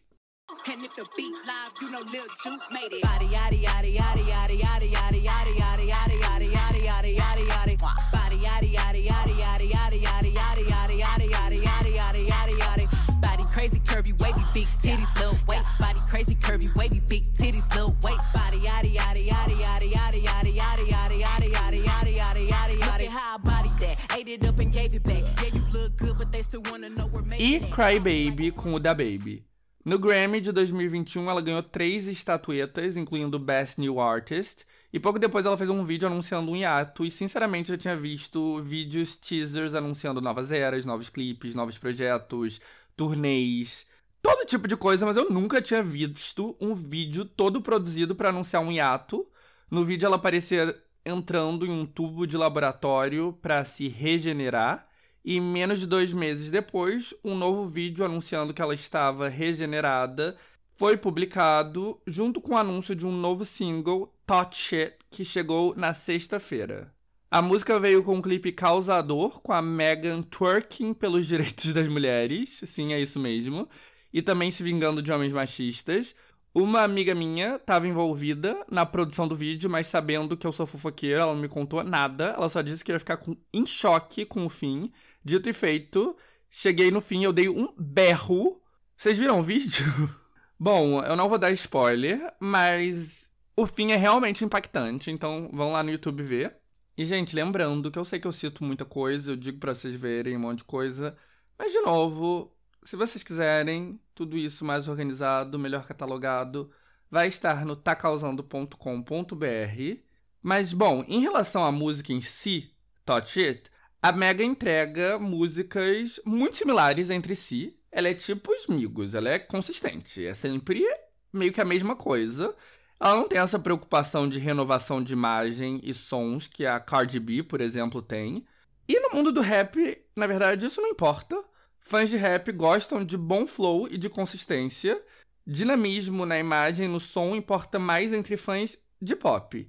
Entre rappers do sexo feminino, agradar fãs de pop é importante, fazer esse crossover é importante para acontecer internacionalmente. Mas, por outro lado, os fãs de rap são os que são verdadeiramente fiéis. Então, não dá para dizer que a estratégia dela é ruim e ela tá obtendo muito sucesso com isso. Hands on my knees, shaking ass on my thigh shit. Post me a pic, finna make me a profit. When the liquor hit, then the bitch get toxic. Why the fuck you in the club when niggas wild? I've been lit since brunch, that shit. Order 42 for the table, let's pop shit. Missionaire or doggy style on my top shit. Pussy ass niggas hating on me from the closet. Hoes trying to call me a snake, shit. I guess I can relate, cause a bitch spit a whole lot of venom. And since these hoes all rats, when they come around me, all I see is a whole lot of dinner. I walk around the house butt naked and I stop at air mirror just to stare at my own posterior. I don't give a fuck who talk behind my back, cause the bitch knew better than to let me hear. Hands on my knees, shaking ass on my thigh shape. Hands on my knees, shaking ass on my thigh shape. Hands on my knees, shaking ass on my thigh shape. Hands on my knees, hands on my knees, hands on my knees, shaking ass on my thigh shape. Hands on my knees, shaking ass on my thigh shape. Hands on my knees, shaking ass on my thigh shape.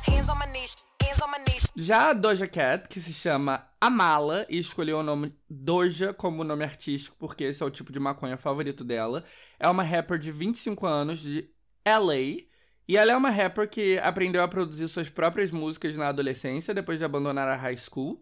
Só que seu flow sempre teve uma pegada bem mais pop. E em 2012 ela lançou a música So High no SoundCloud, que chamou a atenção do mega produtor pop Dr. Luke. E ela assinou um deal com ele. Na época ela tinha 17 anos. Eu já falei muito sobre o Dr. Luke aqui. No episódio 5 desse podcast, eu entrei em bastante detalhes sobre ele. Mas, bom, vamos lá de novo. Durante o começo dos 2000, ele foi descoberto por Max Martin, o produtor sueco, que é o produtor mais influente da música pop, provavelmente na história. E com a ajuda dele, ele próprio virou um produtor mega influente, responsável por definir o som pop ali do fim dos 2000 e comecinho dos 2010. Junto com o Max Martin, ele produziu Girlfriend, da Avril Lavigne, Since You've Been Gone, da Kelly Clarkson, todos os três primeiros álbuns e todos os principais hits da Katy Perry. E sozinho ele foi responsável por hits como Party in the USA, Wrecking Ball, da Miley, Price Tag, da Jessie J, Dynamite, do Tayo Cruz e incontáveis outros. Obviamente, a associação com Dr. Luke abriu muitas portas para Doja Cat. Rapidamente, ela já estava numa grande gravadora e com investimento grande. Mas aí em 2014 veio o processo por abuso emocional e sexual da Kesha contra Luke, que fez dele persona não grata no consciente popular. A Kesha era uma das artistas do Luke. Ele, junto com o Max Martin, produziu os dois primeiros álbuns dela e incontáveis hits, inclusive o que a lançou, TikTok, que foi a maior música de 2009. Ela era uma artista 100% dele, da gravadora dele, produzida por ele, e o processo foi para liberar ela desse contrato. O Luke não era exatamente querido na indústria e várias das mulheres mais influentes, como a Taylor Swift, a Adele e a Lady Gaga, apoiaram a Kesha. Isso fez com que ela ganhasse a batalha de opinião pública, mas a judicial foi ganha pelo Luke mesmo. Mas a opinião pública conta muito e isso fez com que ele sumisse da indústria por anos, pelo menos oficialmente. E. Bom, não foi só por causa da briga judicial com a Kesha e das acusações, foi também porque o som dele meio que saiu da moda. O rap veio com tudo, com o fim da era digital e o começo da era do streaming. E bom, todos esses acontecimentos complicaram a vida da Doja. Por um lado, ela era uma rapper, um estilo sempre em voga. Por outro, ela era uma artista do Dr. Luke, um nome escrachado entre o público. Em todo caso, em 2018, depois de sete anos como uma artista em gestação, ela lançou o primeiro álbum pela gravadora de Luke e com a produção dele, que fez tudo sob o pseudônimo Tyson Tracks. O álbum teve uma boa repercussão, mas ficou longe de ser um hit grande. E em agosto de 2018, a música escrachada Mu foi lançada com um vídeo onde ela se vestia de vaca e o objetivo era, claro, viralizar com a bizarrice da coisa toda e meio que deu certo. O vídeo ultrapassou 50 milhões de visualizações no YouTube. E com o investimento do Luke, porque assim, o Luke, ele estava escrachado no consciente público, mas na indústria ele continuava poderoso e ele é muito, muito, muito rico. Então ele sempre teve muito dinheiro para investir nos projetos dele, inclusive na Doja Cat. Então, com o investimento dele, em novembro de 2019 veio o segundo álbum, Hot Pink. E aí o quarto single, Say So, viralizou no TikTok e virou um fenômeno. Virou uma música mega popular. E a Doja Cat antes já tinha fãs na cena pop, com suas músicas bem produzidas. Mas Say So foi quando ela virou um nome fortíssimo, quando ela transcendeu todas as barreiras Daí, Boss Beat também aconteceu. Entre 2019 e 2020, ela virou uma das artistas emergentes mais badaladas.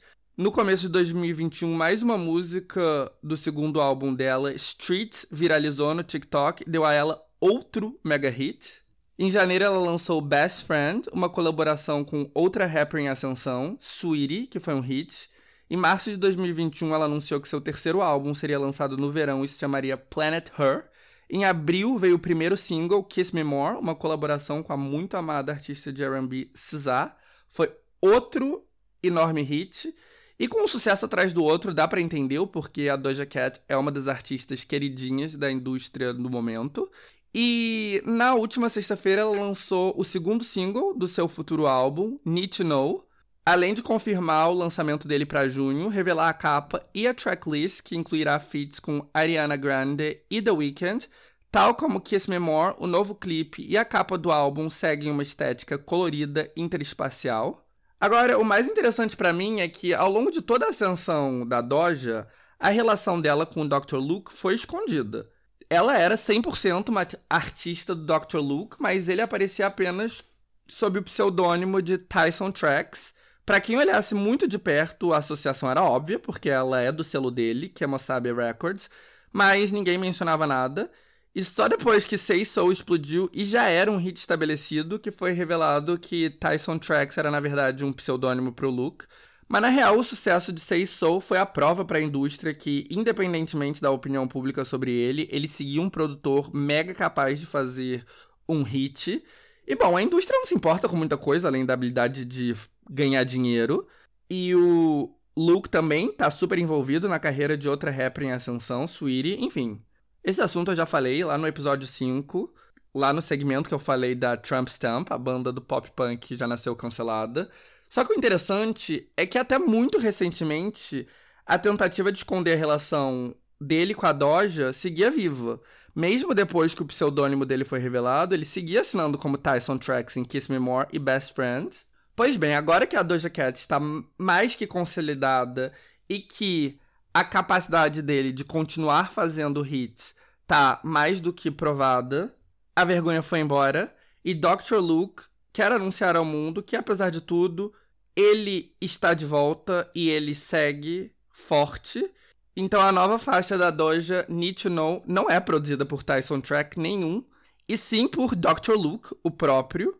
O novo álbum, Eden, o pseudônimo sumiu e, bom, eu sei da relação entre a Doja e o Dr. Luke desde a época de Sei So, mas eu admito não saber o quão envolvido ele estava em todos os aspectos da carreira dela, mas em retrospecto era bem óbvio, e com a estética interespacial do novo álbum, e especificamente o jeito lúdico do novo vídeo Need to Know, isso ficou super óbvio para mim e eu meio que me senti burro de não ter me dado conta antes. Essa estética colorida, lúdica, meio chapadona sexy é exatamente a estética que o Dr. Luke coloca nos seus artistas e nas duas mega estrelas feitas por ele, tanto a Katy Perry quanto a Kesha. Óbvio que existe uma diferença, esse estilo é mais adaptado para o estilo pessoal de cada uma delas, mas se vocês analisarem friamente, vocês vão ver ali um fio condutor que é, obviamente, obra do Luke. E bom, sobre tudo isso, eu não sei nem o que dizer. Óbvio que eu não vou ser escroto e dizer que eu acho que a Kesha tá mentindo, eu não acho, mas eu também não vou ser hipócrita e fingir que eu não gosto das músicas da Doja. E, independentemente de qualquer coisa, o Dr. Luke é um produtor que sabe produzir um hit chiclete. Por outro lado, também é difícil cobrar qualquer coisa da Doja. É aquilo que eu falei no episódio 5, Don't hate the player, hate the game. A Doja é só uma player, ela tem muito menos poder institucional dentro da indústria que o Luke, muito menos dinheiro e assinou com ele um contrato provavelmente muito, muito restritivo. A gente sabe que esses contratos são restritivos até pela luta judicial da Kesha, que não conseguiu se livrar dele até hoje. E a Doja assinou quando ela tinha só 17 anos, e bem ou mal, o Luke cumpriu com o prometido e a transformou em uma superstar global. Então, tipo, o que a gente pode esperar dela realisticamente nessa situação, né? Óbvio que ela não vai condenar o Luke nem cortar os laços com ele, até porque ela nem pode fazer isso. E o que a gente pode concordar é que a indústria musical como um todo é problemática, para dizer o mínimo. Mas voltando pra música, a Megan Thee Stallion foi totalmente abraçada pelos fãs do rap. E ela tem uma estética consistente, sem muitas surpresas, um flow bom, porém de rapper. E é isso. E já a Doja é uma rapper, mas ela é, na verdade, uma artista pop. Ela claramente é mais abraçada pelos fãs de pop. E ela entrega, né, mudanças visuais e tudo mais que se espera de alguém assim. E isso se reflete no desempenho das músicas nas plataformas de streaming, no Spotify, o líder no mundo, onde música pop é mais forte que rap, a Doja Cat, com o seu som pop, tem a vantagem. Além de Kiss Me More, que continua lá no alto, Need to Know está em 35 na parada global no momento, está em 15 no Spotify dos Estados Unidos, depois de ter estreado em 19 numa sexta-feira cheia de lançamentos. Já com seu rap mais propício para o mercado yankee, a Megan está apenas em 85 na parada global, mas nos Estados Unidos, onde o rap reina, ela tá bem melhor, mas mesmo assim um pouquinho atrás da Doja no Spotify. Tot Shit está em 18º, a mesma posição que estreou. Já na Apple Music, que é tão forte quanto o Spotify nos Estados Unidos e onde o gosto dos fãs do rap impera, Megan tá numa posição bem mais alta. Ela tá em 12º. E a Doja Cat, por sua vez, com Need to Know, tá fora do top 100. Então a Megan provavelmente vai estrear bem melhor que a Doja no Hot 100 da Billboard. E claro que o pop tem o seu poder no mundo e também nos Estados Unidos, mas o que reina lá mesmo é o rap. E é importante destacar que não existe rivalidade entre as duas. Eu não tô nem incentivando isso. Eu só tô contrastando e comparando para entender, né, o que isso revela sobre o mercado e porque elas lançaram as músicas no mesmo dia.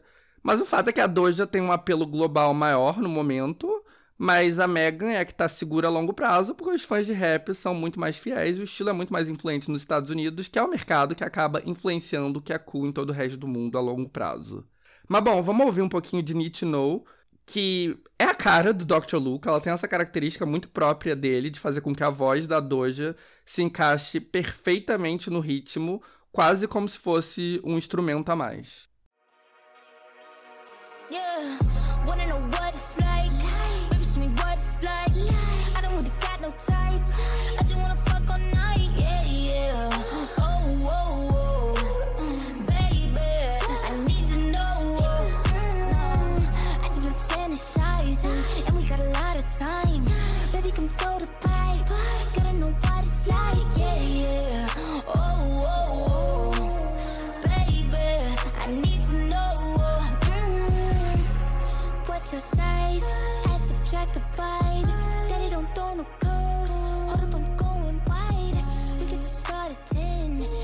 Pra finalizar, quero falar de uma banda que eu falei sobre já na semana passada, Maneskin. Gente, a gente pode adicionar o Maneskin a muito grande lista de coisas que eu não sei pronunciar, até porque rola um acento estranho em cima do A. Tá, acabei de ver um vídeo no YouTube que ensina a pronúncia e aparentemente é Moneskin. Eu deveria ter visto esse vídeo. ah, até engasguei. Eu deveria ter visto esse vídeo antes de gravar o episódio da semana passada, onde eu falei extensamente deles, mas pronunciei o nome errado todas as vezes.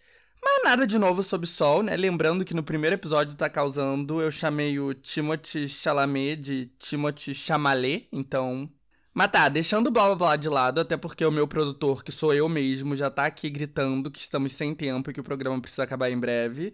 Tá bom, diretora, já entendi, acalme-se e pare de gritar no meu ponto eletrônico, até porque todo esse diálogo interno esquizofrênico só tá ocupando espaço. Mas calma, até me perdi. Ah, sim, Moneskin. Mas então, Moneskin é uma banda de rock italiana que foi revelada no X Factor, que, pensando bem, é uma das coisas menos rock and roll que uma banda pode fazer. Mas eles ficaram em segundo lugar e emplacaram uma carreira de bastante sucesso na Itália.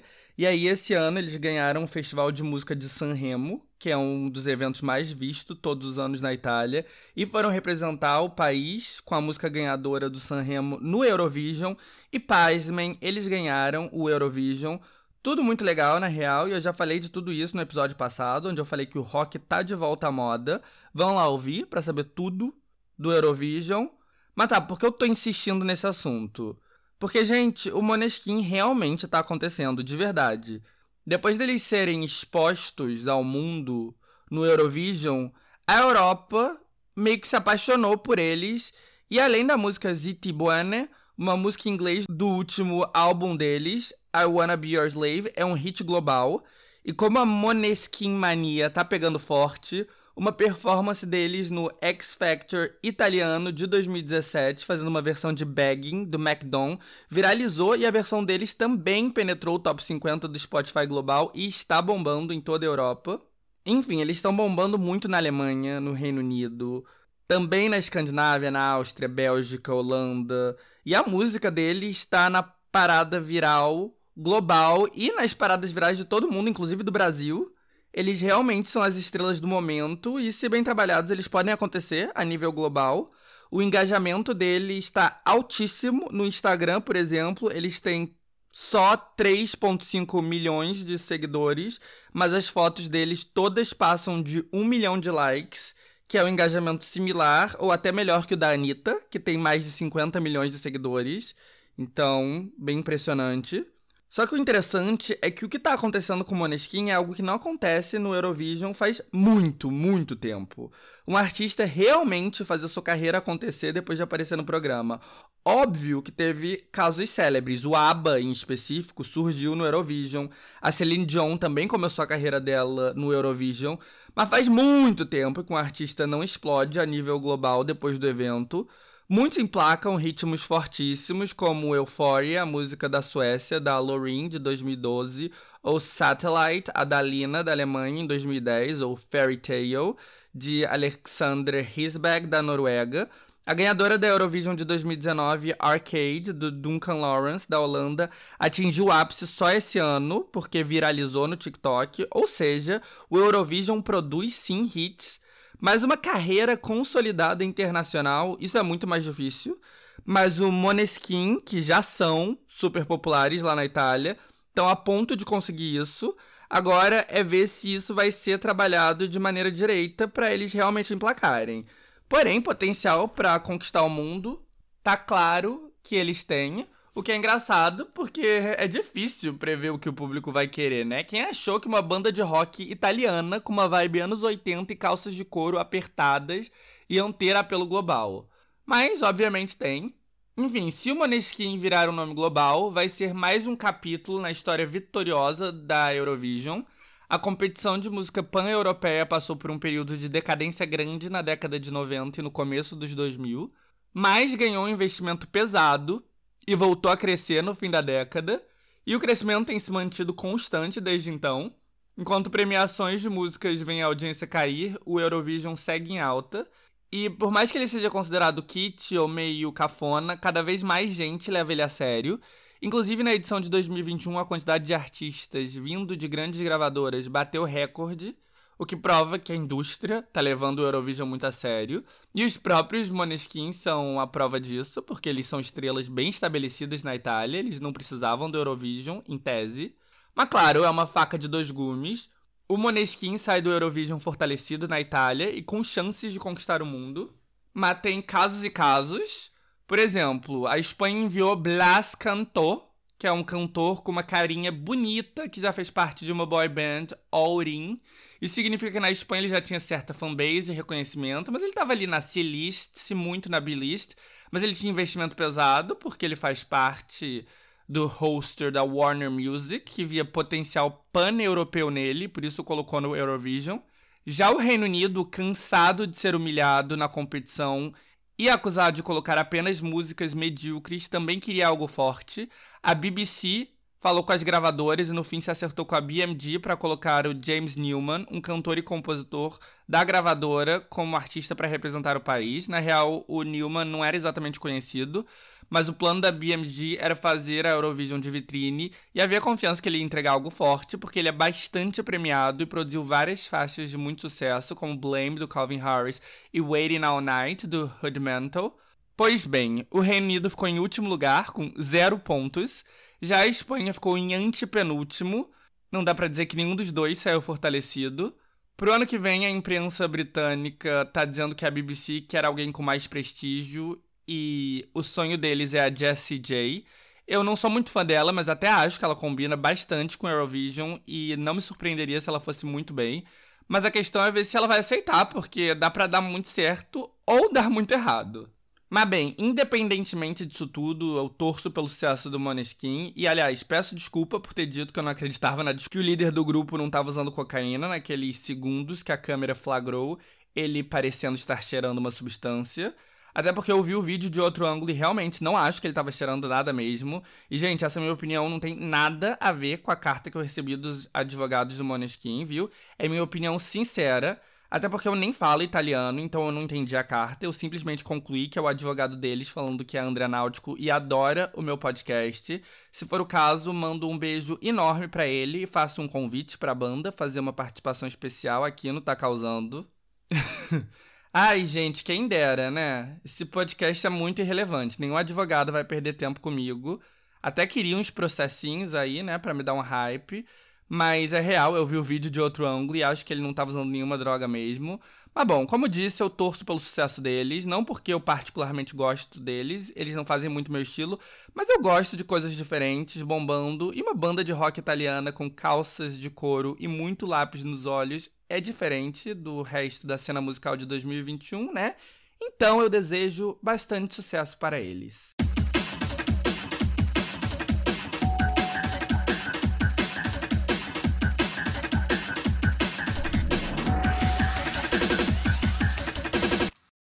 É isso, gente. Chegamos ao fim desse episódio. Sim, sem positivity e opinião de merda, porque estamos sem tempo.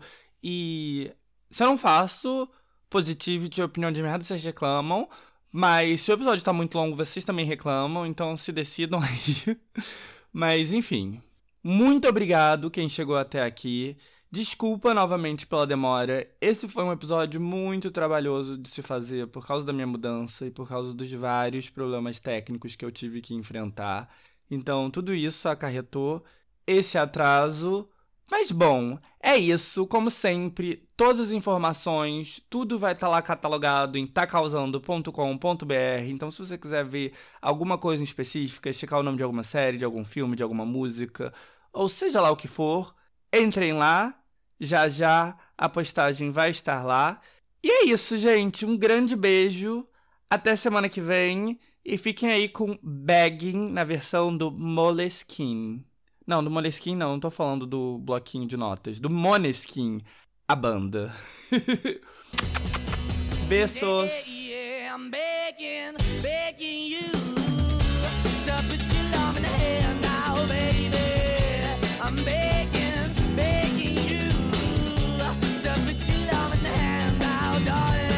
I'm finding hard to hold my own. Just can't make it all alone. I'm holding on, I can't fall back. I'm just a call, but your face of black. I'm begging, begging you. Put your loving hand out, baby. I'm begging, begging you. To put your loving hand out, darling. I'm begging.